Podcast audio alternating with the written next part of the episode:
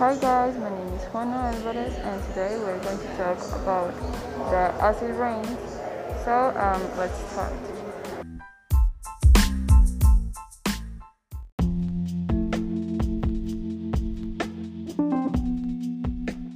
Okay, um, so the acid rain is an environmental phenomenon which is produced by atmospheric pollution produced by factories, deforestation, gases emitted by the cars, and etc.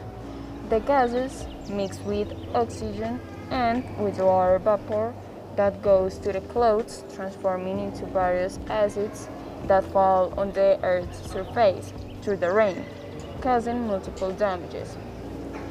When water is mixed with nitrogen oxide, sulfur dioxide, and sulfur peroxide, acid rain occurs with a pH of 4.0 when the normal rainwater has a pH value of 5.0.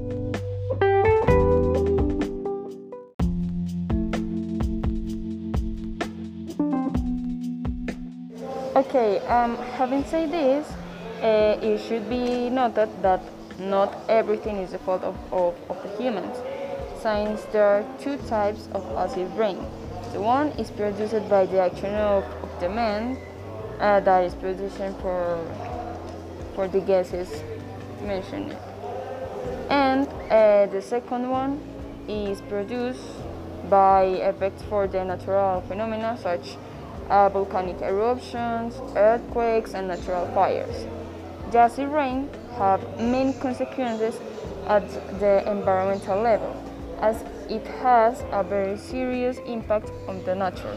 For example, the acidification of, of rivers and some waters is due to this uh, phenomenon.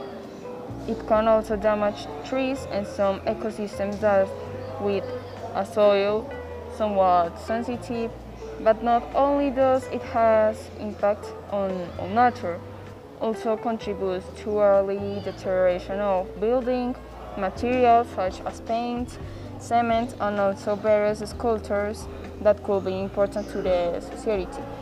The damage in the infrastructure are caused by sorry, are caused by the corrosion.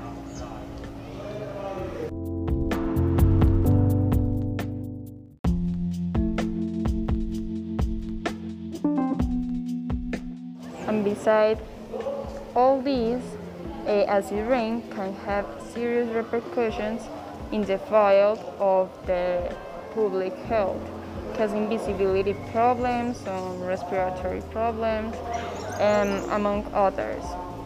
Not to mention the damage caused to wildfires, not only due to the fact that when the, the, the vegetation is damaged, many species are left without food and without habitats, habitats to live in.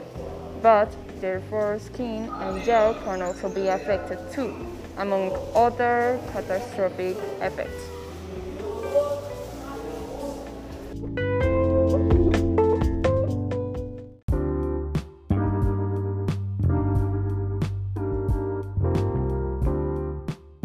Okay, and it's important to say that in a recently a book called uh, The Death of the Trees was published, in which talked precisely about the topic of acid rains and how areas such North Carolina, California, and Indiana are affected. All forested areas are strongly affected.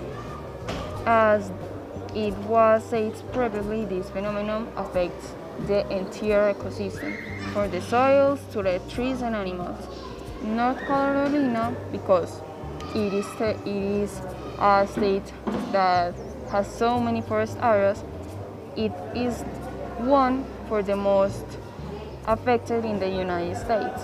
Since the natural resources of North Carolina could be seriously affected, and also the health of the inhabitants is in danger since acid rains produce vision problems and in addition this affects the infrastructure because the corrosion uh, can cause damage to paint and to another building materials.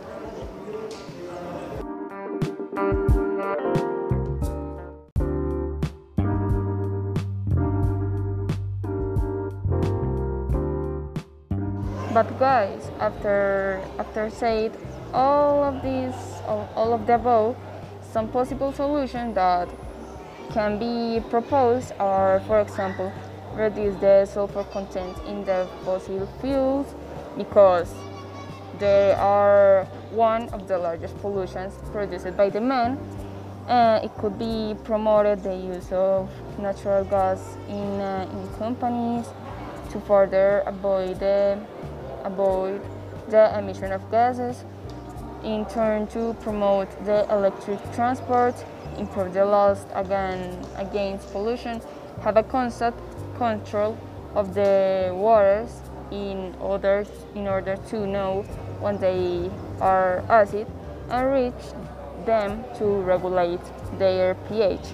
These, among other solutions that could be implemented in the short term, could, be, could recover a part of the damage caused, improving ecosystems, the quality of, of life of fauna and flora, and this is also convenient for us become in this way uh, resources could be better used uh, which could be which could help uh, a greater economy and also improve the quality of life humans